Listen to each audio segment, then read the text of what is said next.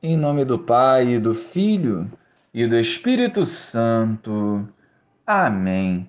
Bom dia, Jesus.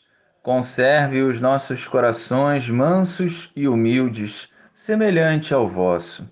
Guardai-nos de todo mal e nos santifique, para que, renovados pela tua palavra, vivamos a tua vontade. Amém. Naquele tempo, disse Jesus: Ai de ti, Corazim, ai de ti, Betsaida.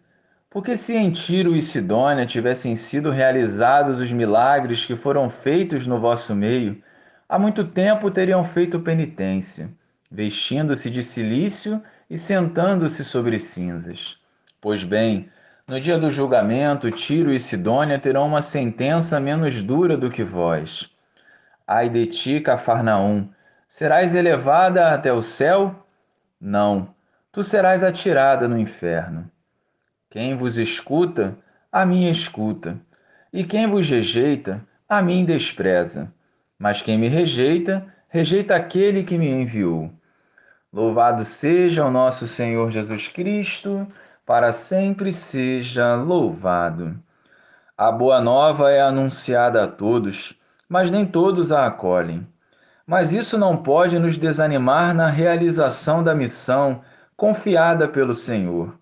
Ou seja, devemos semear sem esperar o sucesso da semente.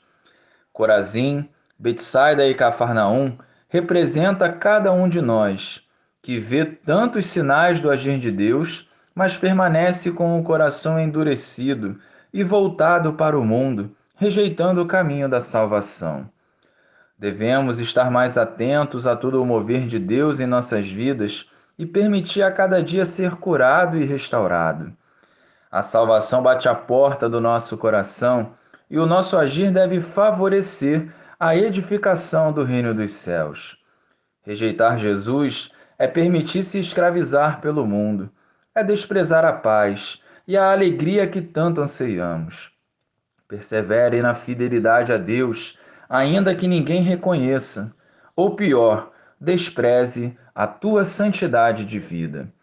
Glória ao Pai, ao Filho e ao Espírito Santo, como era no princípio, agora e sempre.